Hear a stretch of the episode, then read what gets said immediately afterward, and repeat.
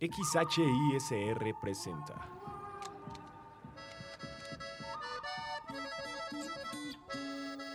Una de Vaqueros, un lugar con grandes cuentos, mal leídos y mal grabados, presentados por Israel García.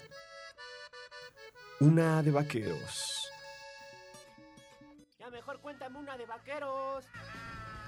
¿Qué tal? Muy buenos días, tardes, noches tengan todos ustedes. Sean bienvenidos a una emisión más de este programa que se llama Una de Vaqueros, un podcast donde leemos cuentos. Mi nombre es Israel García y para comenzar el día de hoy, vámonos con algo de Edmundo Valadez. Esto viene en su libro La muerte tiene permiso y se llama Un hombre camina. ¿Qué va a ocurrir si muero mañana? Aunque no tengo derecho a preguntarlo, porque no estoy preparado para ello. Un deber del hombre es prepararse para no morir. Quiero suponer lo que va a dejar en la vida el hueco de mi propia vida. ¿Habrá grabado mi cerebro fuera de sí una idea que tenga sangre y alma para latir por sí misma? ¿Habré podido forjar el recuerdo que me persista? Pero para pensar en la muerte hay que saber que se está vivo. Estoy vivo, mi sangre fluye, mis ojos ven, mis oídos oyen y mi cerebro piensa. Aliento deseos, sufro temores, tengo ansias de caminar. ¿Qué ha nacido en mí? Unos tienen varias muertes y nacen varias veces. Otros desdichados están siempre muertos.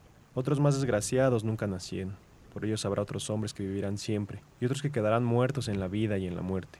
Yo acabo de nacer de una larga, profunda, dolorosa y bella muerte. No diré de ella, porque tiene nombre de mujer y porque los escombros deben cubrirse. Soy otra vez nuevo en la vida, y en esta tarde invernal, en la que el aire y la luz son una profusión translúcida, me pasmo alegremente de que las muchachas que iluminan la edad de los hombres, la calle y mi sangre, sean tan bellas como deben serlo. Mi edad perfeccionada camina por la urbe, tranquilamente, porque sé que la vejez del universo, de la ciencia y de la vida no me estorban ni me pesan. En este bello instante, en que me basta ser nuevo, otra vez joven, con mi propia juventud perdida, de vuelta de la larga, profunda, dolorosa y bella muerte. Estoy fundido en el ansia de respirar y de vivir, y de caminar y de ver la gente, y palpar que es la misma bondad que irradia el universo y que acoge mi alma, que es la misma bondad que irradia mi alma y acoge el universo. Soy un hombre que camina y puede penetrar en el escondido, alegre, animoso, riente y feliz corazón humano cuando todo es nuevo y empieza.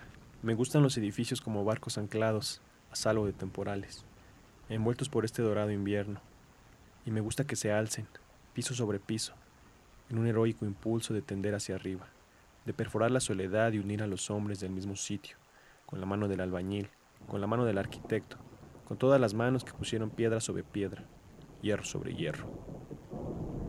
Me gustan las muchachas que pasan también esbeltas y que crecen dentro de mí y de todos los demás hombres, y puedo verlas limpiamente, y amarlas y gozar su música, y comprender el amor que la rodea, y las hace sonreír, en un coro confundido con la belleza de esta tarde, que lleva luz al más negro escondrijo. Y siento orgullo de los hombres que van con ellas, o que pasan junto a ellas y puedo mirarlas a través de sus ojos y comprender lo humano y ensordecedor del más apremiante instinto, del más torturado deseo, y de todo ese pródigo deseo de tocarlas y apresarlas para que no se desvanezcan en el pasado o en el futuro. Siento emoción y valor de ser hombre, porque vivo la breve inmortalidad de este minuto eterno, porque he sido capaz de estar en él y pertenecer a Él sobre todas las miserias, todas las debilidades y todas las cobardías de haber muerto en el nombre de una mujer o en el mío propio. ¿Y por qué me restituyo a la vida, sin otra búsqueda que la de vivir sin ir y venir, solo estar aquí y caminar?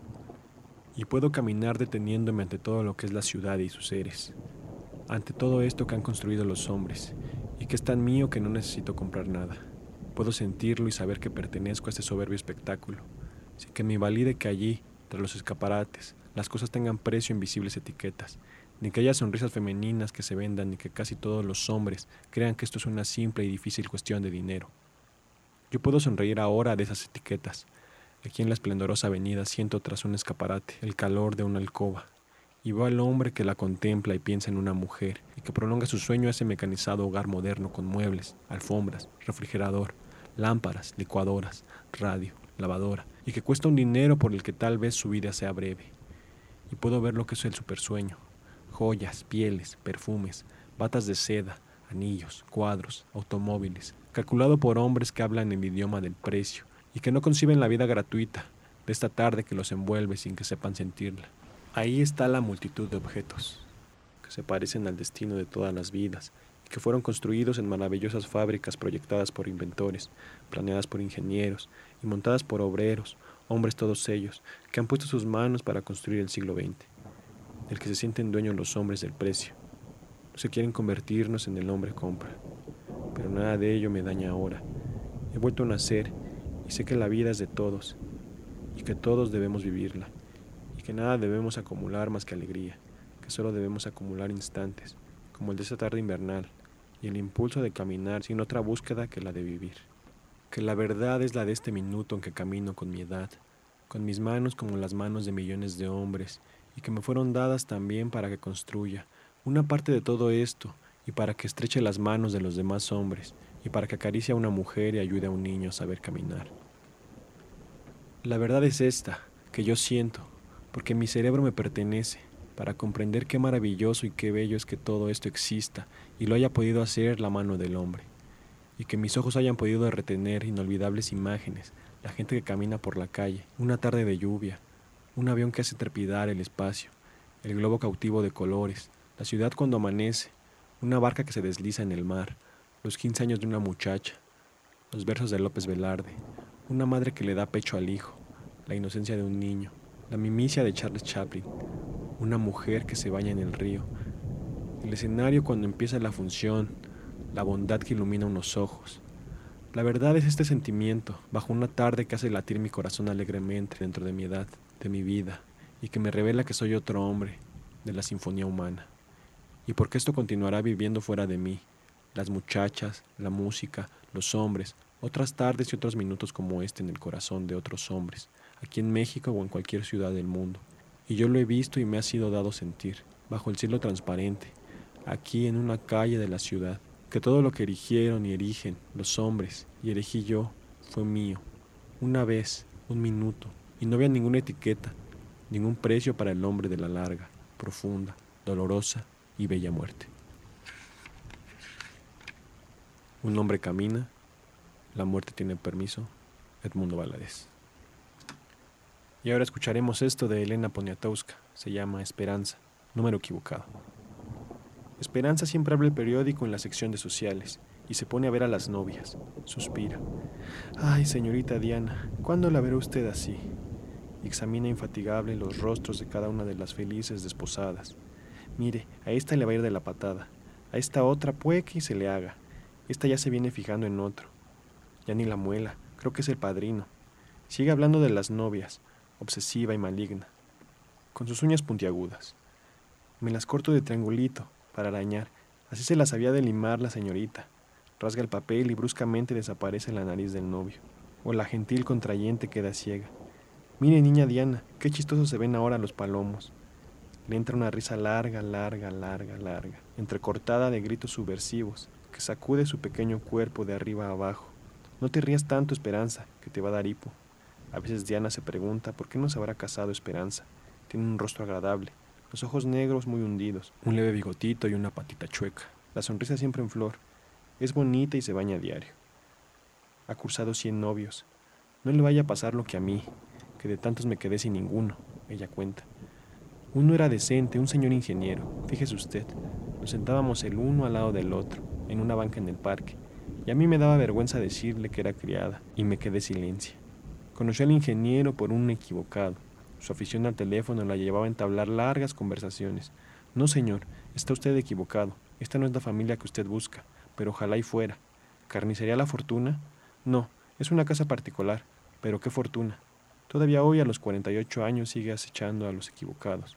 Corre al teléfono con una alegría expectante. Caballero, yo no soy Laura Martínez, soy Esperanza. Y a la vez siguiente, mi nombre es otro, pero ¿en qué puedo servirle? ¿Cuánto corrió del corazón? ¿Cuántos? Nos vemos en la puerta del cine, encanto.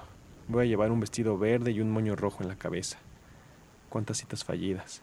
¿Cuántas idas a la esquina a ver partir las esperanzas? ¿Cuántos? Ya me colgaron. Pero Esperanza se rehace pronto, y tres o cuatro días después, allí está nuevamente, en servicio, dándole vuelta al disco, metiendo el dedo en todos los números, componiendo cifras al azar, a ver si de pronto alguien contesta y le dice como Pedro Infante, ¿quiere usted casarse conmigo? Compostura, estropicio, teléfono descompuesto, 02, 04, mala manera de descolgarse por la vida, como una araña que va hasta el fondo del abismo, colgada del hilo del teléfono, y otra vez a darle esa negra carátula de reloj, donde marcamos puras horas falsas, puros, voy a pedir permiso, puros, es que la señora no me deja, puros, ¿qué de qué? ¿Por qué Esperanza no atina y le está dando cuarto para las doce? Un día el ingeniero equivocado llevó Esperanza al cine y le dijo en lo oscuro, oiga señorita, ¿le gusta la natación? Y se puso la mano en el pecho. Tomada por sorpresa, Esperanza respondió, pues mire usted, ingeniero, últimamente y viéndolo bien, a mí me gusta mi leche sin nata. Y le quitó la mano. Durante 30 años, los mejores de su vida, Esperanza ha trabajado de recamarera. Solo un domingo por semana puede asomarse a la vida de la calle a ver aquella gente que tiene su casa y su ir y venir. Ahora ya de grande, y como le dicen tanto que es de la familia, se ha endurecido, con su abrigo de piel de nutria, heredado de la señora, y su collar de perlas auténticas, regalo del señor, Esperanza mangonea a los demás, y se ha instituido en la única detenedora de la bocina. Sin embargo, su voz ya no suena como campanas en el bosque, y en su último equivocado pareció encogerse, sentirse a punto de desaparecer, infinitamente pequeña, malquerida, y respondió modulando dulcemente las palabras. No, señor, no. Yo no soy Isabel Sánchez, y por favor se me va a ir usted mucho a la chingada. Elena Poniatowska, Esperanza, número equivocado. Ya ha llegado el momento de despedirnos, no sin antes agradecerles nuevamente su escucha, y como en todos los programas nos despediremos con algo de José Agustín. Esto se llama Para acabar pronto. Ya se acabó esta cosa, me lleva a la recogida. ¿Por algún lado dejé yo una pacha o no? ¿Closet? No. ¿A la cena? Nada, nena. ¿Congelador? Nada, señor. Pero aquí en el buró. Oh, oh. ¿Quién dejó estas anfetas? Creo que son anfetaminas, pero la verdad es que pueden ser cualquier cosa. Hasta putas aspirinas. ¿Por qué la pastilla no dice nada? No, aspirinas no son. Pero sea lo que sea, como decía Tintán, the kingdom come, the will be done. No apaguen la luz, cálmenla tantito. No vayan a tan aprisa. ¿Dónde está My Sharona? Espérense, carajo.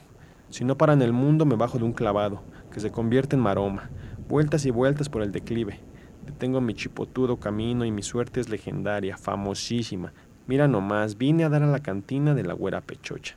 ¿Qué hubas, güera? ¿No has visto a la cherona? Estábamos de lo más tranquilos en la casa y de repente desapareció. Desapareció. Se disolvió en el aire. Siempre tan delgado. No, pues hazlo de una vez cuádruple. O deja toda la botella para no estar pide y pide. Esta noche me mamo, bien mamao. Claro que sí. Camila, tú eres jefe. Nomás dispone y yo escucho y obedezco. Qué bueno que te gustó esa rola. A mí me sacó sangre la condenada. ¿No has visto a My Sharona? Gracias, gracias, afamado público, pero no tienen por qué darlas tan temprano. Mis canciones son para ustedes, para que hagan con ellas lo que quieran. Invéntenle versos, qué sé yo, porque yo ya no soy yo, ni mi casa es mi casa, y me paso por donde les platiqué la fama y las canciones y la música ranchera, y las grabaciones y las guitarras. Todo vale pura ñonga. Candy, mi vida, hermosísima mujer. ¿No has visto a Cherry Ona? Unos toques, unas líneas y un arpón. Pero señor, ¿cómo ño? Ah, chingas. ¿Quién apagó la luz? Digo, ¿a qué horas me fui de la cantina después de llorar como tarado? Al compás de los mariachis y aquel tequila. Y cuando salí a la calle y me metí a este callejón oscurísimo, interminable, no se ve nada, con un carajo, menos se va a ver el fin de esta calleja. Y hace un frío siniestro. No, hombre, qué pinche frío. Esto es espantoso. Chale, no sé cómo pude meterme tanto alcohol. Me estoy cayendo. De balcones y ventanas me he venido deteniendo. Pa' su madre. Yo creo que mejor me siento aquí un ratito. Mejor me acuesto. Está helado, carajo. Qué frío hace. Ah, eso sí, a usted le hablo. Usted es la culpable de todas mis desdichas y todos mis quebrantos. Para acabar pronto, José Agustín. Yo soy Israel García. Muchas gracias por su atención.